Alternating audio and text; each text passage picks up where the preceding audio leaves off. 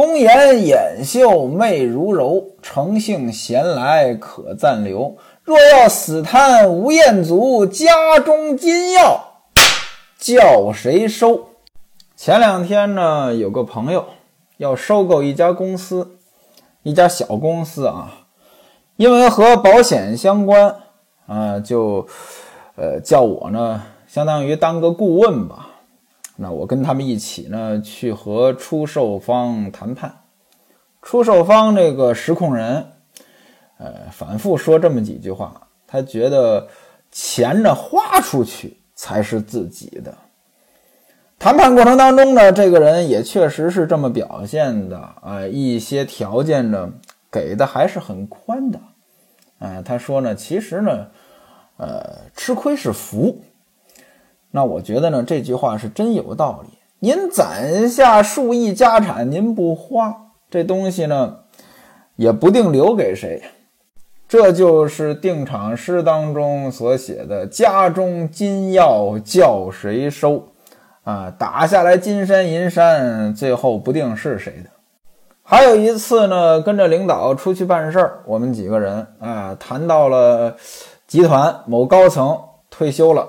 那身价几百个亿，退休了，哎，有个员工就说：“哎，这一下可以享受生活了。”那我们领导就说呢：“其实不是啊，呃，这个到那个时候了，人岁数也大了，你说你能怎么享受生活啊？而且呢，从忙碌当中突然闲下来，他也未必是自己想要过的状态，心里边呢。”他这种感觉呢，也未必就是高兴，未必就是轻松。所以呀，人要活在当下，不要老想着啊，等我退休了如何如何，等我退休了如何如何。要享受生活，也在此刻；要奋斗，也在此刻。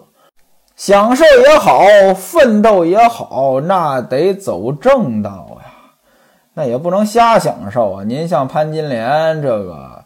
都已经嫁作人妇了，啊，在家里面跟下人乱搞，这就不像话了。那这下人也不像话呀，你怎么能跟主子上床呢？这你不是拿着自己的生命开玩笑吗？哎，这两个人就搞在一起了。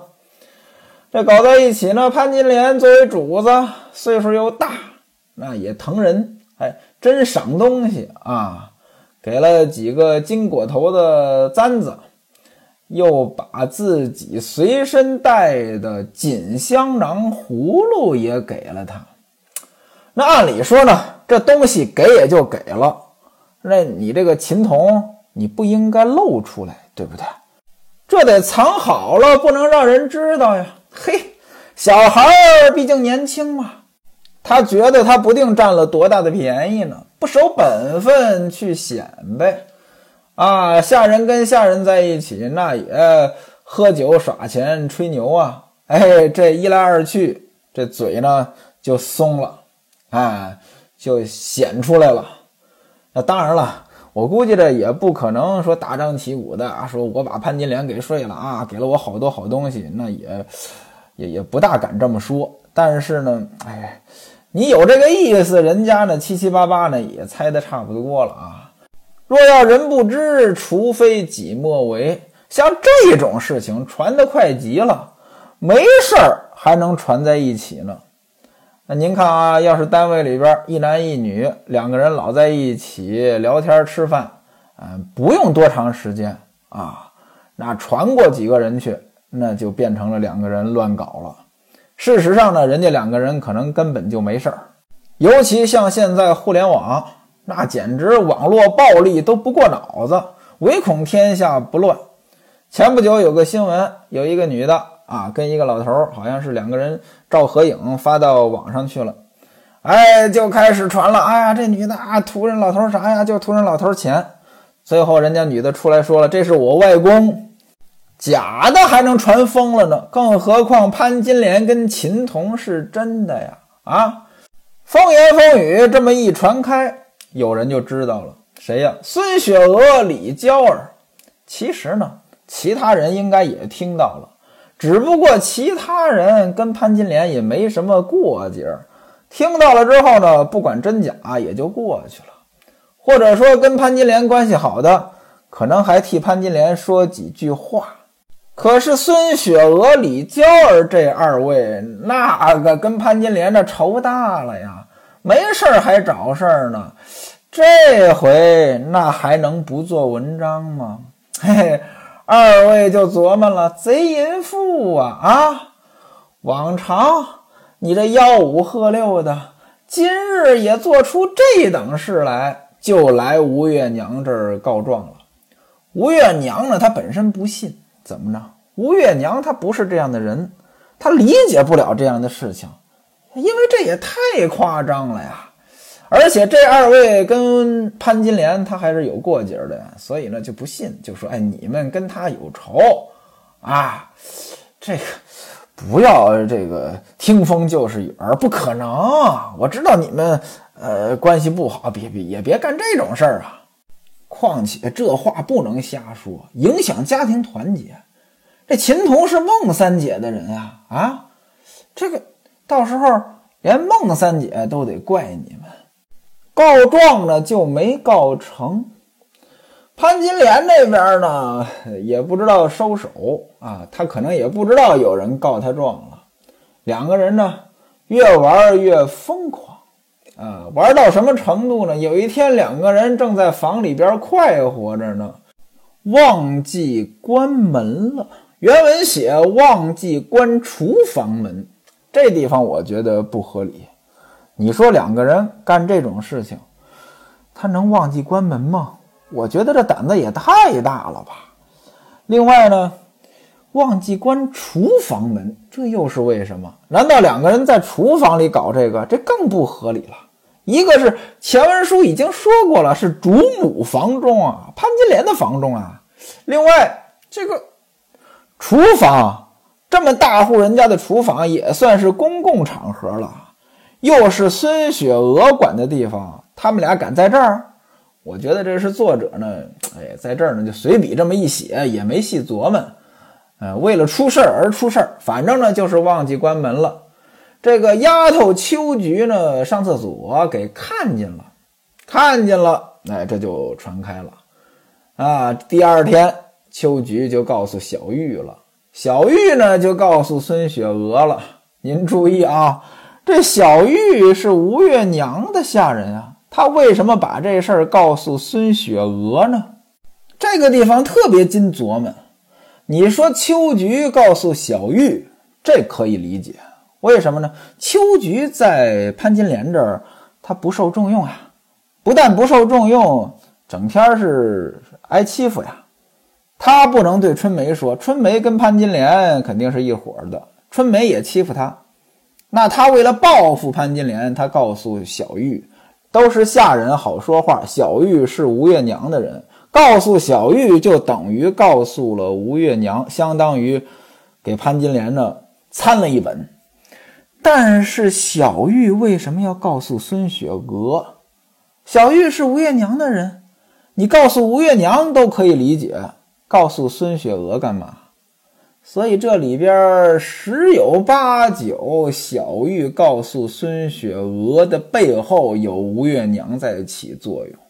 那也就是说，西门庆宠爱潘金莲，吴月娘其实也是不乐意的，只是不表现出来。吴月娘对潘金莲照顾有加，也纯粹是为了西门庆。孙雪娥这次算拿到了确凿的消息了，叫上李娇儿又来吴月娘这儿告状。哎，这回我们有证据了，他屋里丫头亲口说的啊，不是我们这儿胡说八道，我们这儿污蔑他。大娘，您要是不管这事儿，我们就去跟爹说去，绝饶不了这个淫妇。这一天呢，日子也好。七月二十七，西门庆生日啊，生日嘛，总要回家了。从院中回到家里边做寿，月娘就说了：“今天这日子你们也知道，他又刚回来，你们要是不听我的呢，你们就去说吧。但如果说你把他惹毛了，我可不管这事儿啊。”吴月娘呢，其实还是压事儿的。那意思，这日子头你们就别挑事儿了。但是这二位跟潘金莲啊怨恨太深了，根本就没听话，直接到了西门庆这儿，把潘金莲和秦童偷情这个事儿就给点了。西门庆本身就是个不冷静的人啊，一听说怎么着，我老睡别人的女人，我的女人被我的下人给睡了，嚯，那真是怒从心头起，恶向胆边生。走到前边儿这么一坐，让人去把秦童给叫来。有人告诉了潘金莲，潘金莲得着信儿可也慌了，让春梅把秦童叫到房中，千叮咛万嘱咐：“你可千万不能说出来，你头上的簪子赶紧都给我啊！”这一慌，嘿，就忘了那个香囊葫芦呢，没要啊。西门庆这儿叫呢，不能耽误呀。秦童赶紧去到了前厅跪下，西门庆叫了三四个下人，大板子伺候。西门庆大声喝道：“贼奴才，你知罪吗？”秦童吓得呀，根本就不敢说话。西门庆就说：“把他的簪子给我拔下来，我看看哪儿有簪子呀？早被潘金莲给收了呀。”就问说：“你戴的那个金果头银簪子哪儿去了？”秦童说：“小的我没有什么银簪子呀。”西门庆说：“你这个奴才还跟我说瞎话！来，把衣服给我扒了，打！”手下人嘁哩咔嚓，衣服脱了，裤子也扯了，结果这一下就看到他身上这个香囊葫芦了。这葫芦在哪儿呢？他有个贴身的衣服，在贴身的衣服的那个袋子上挂着呢。西门庆能不认识这个吗？一眼就看见了呀！叫底下人拿上来看，这是潘金莲的东西啊！潘金莲系在裙子上的呀！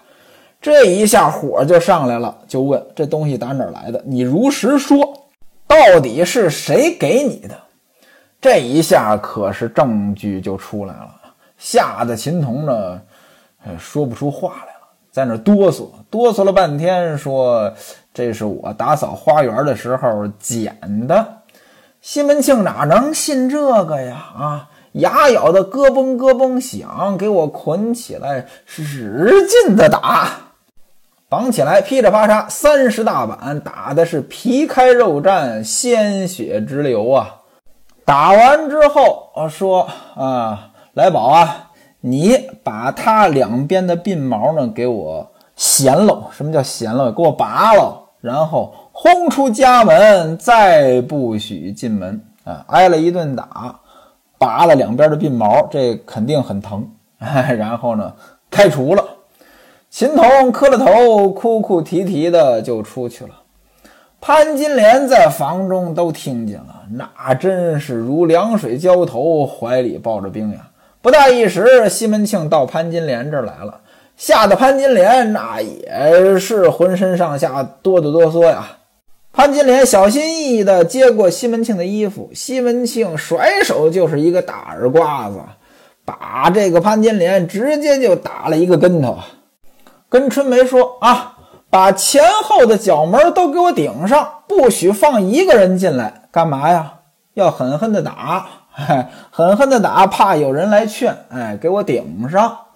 说着话，拿着一张小椅子，坐在院中的花架子底下，取出了一根马鞭子，拿在手里，骂道：“淫妇，你给我脱了衣裳跪着！”那位说了：“打潘金莲怎么自己打呀？怎么不叫下人打呀？多新鲜呢！这下人能打主子吗？更何况这是女眷呀！”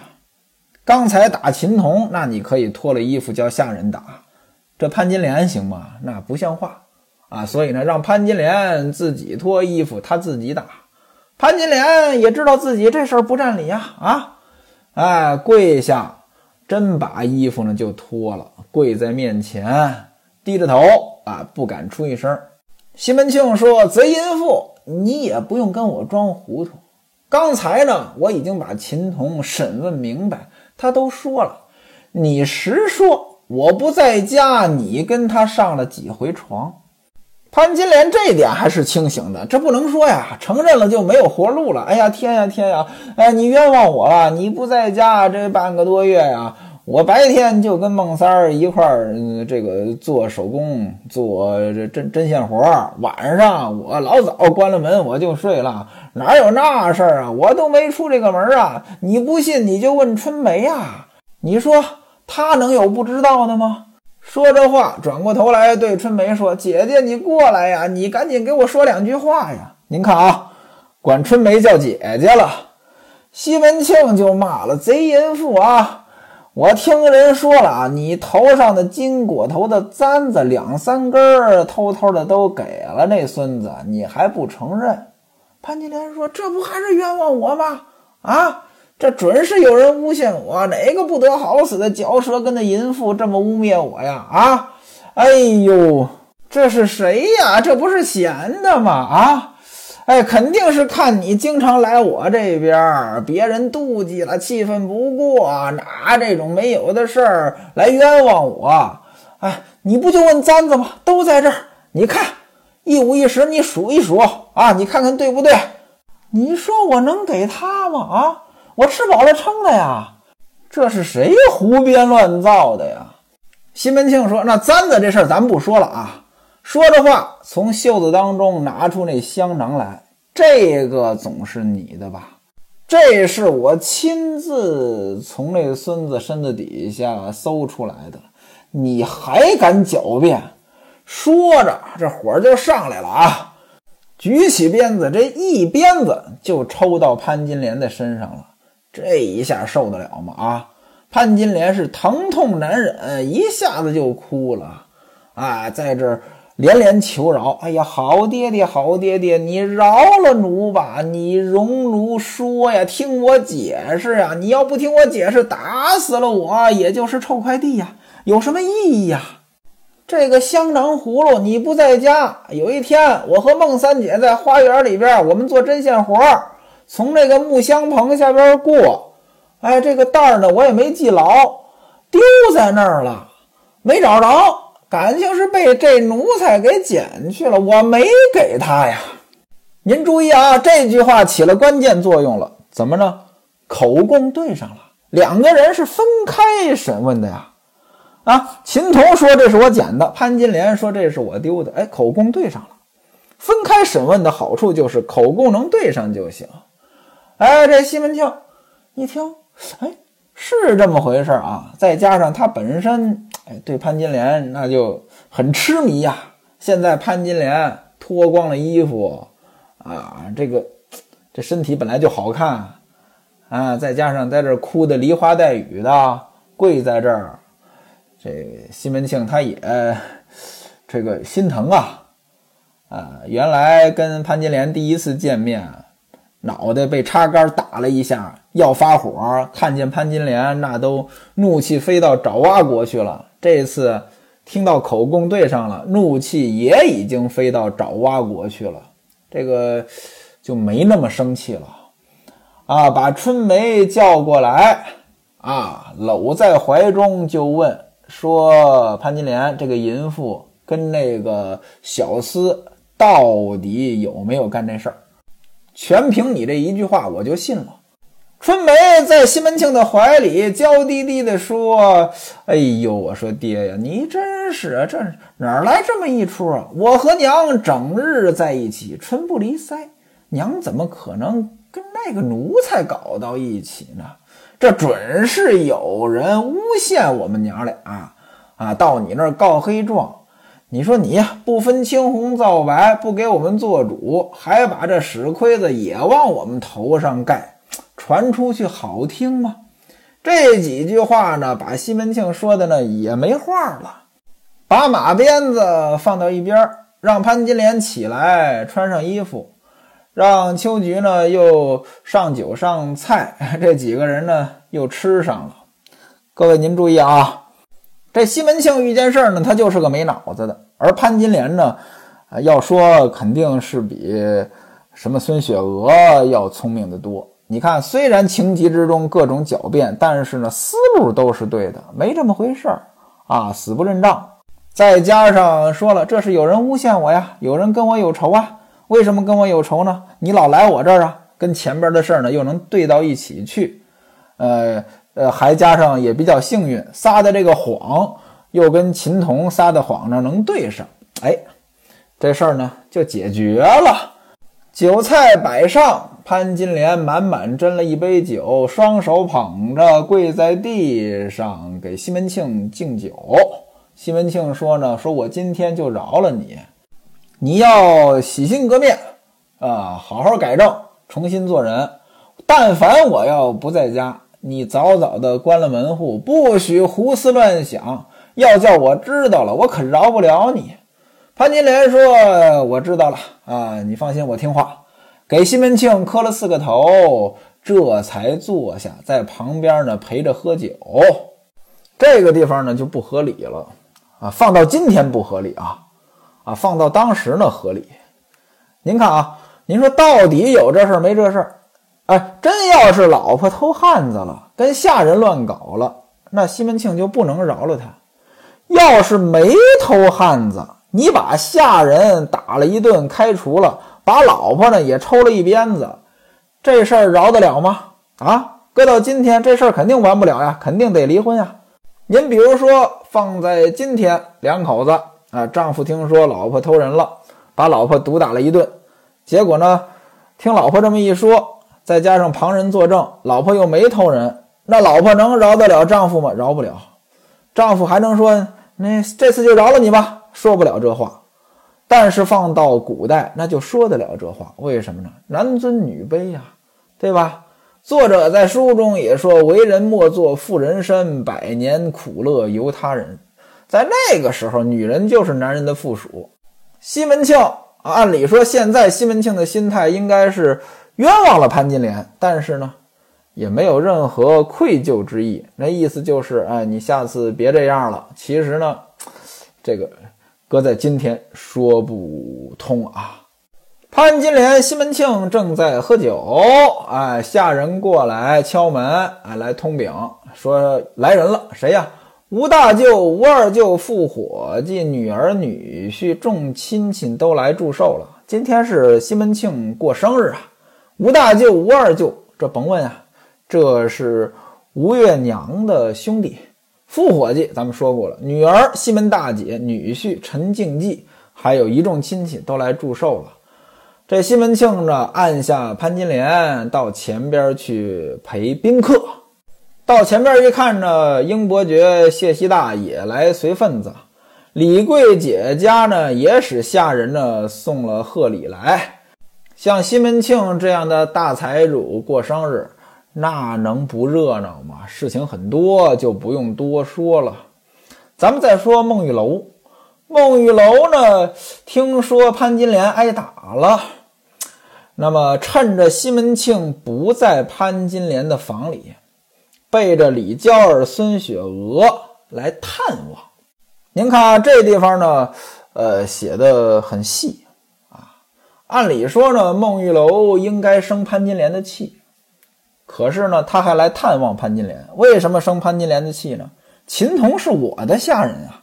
啊，你们俩这么着，甭管真的假的吧。秦童这被打发走了，孟玉楼反而来看潘金莲，趁着西门庆不在，另外呢瞒着李娇儿、孙雪娥。他知道李娇儿、孙雪娥跟潘金莲呢不对付呀，啊，过来看望。所以呢，事情人家孟玉楼都看得明明白白，但是做事呢，我谁也不得罪。看到潘金莲睡在床上，就问说：“六姐到底怎么回事？你跟我说。”潘金莲是满眼流泪，一边哭一边说：“哎呦，这两个淫妇呀，这是撺的汉子打我一顿，背地里使绊子。嘿嘿，我跟他们两个人一天二地仇，三江四海恨。这仇啊，我早晚得报。”孟玉楼安慰潘金莲：“你和他们两个人有仇，把我的下人都给连累了。哎呦，六姐，你呢也别生气了啊！难道这家里我还没有说话的地方吗？哪天他要是不来我房里，那也就算了。这他指的是西门庆啊。他要是来我房里，我会跟他解释的。潘金莲一听呢，说：“多谢姐姐让你费心，吩咐春梅呢给端上茶点来吃。”两个人说了会儿话，孟玉楼呢就回房去了。那说了，孟玉楼到底是真心话还是场面话？他到底会不会跟西门庆解释？这个呀，咱们下回再说。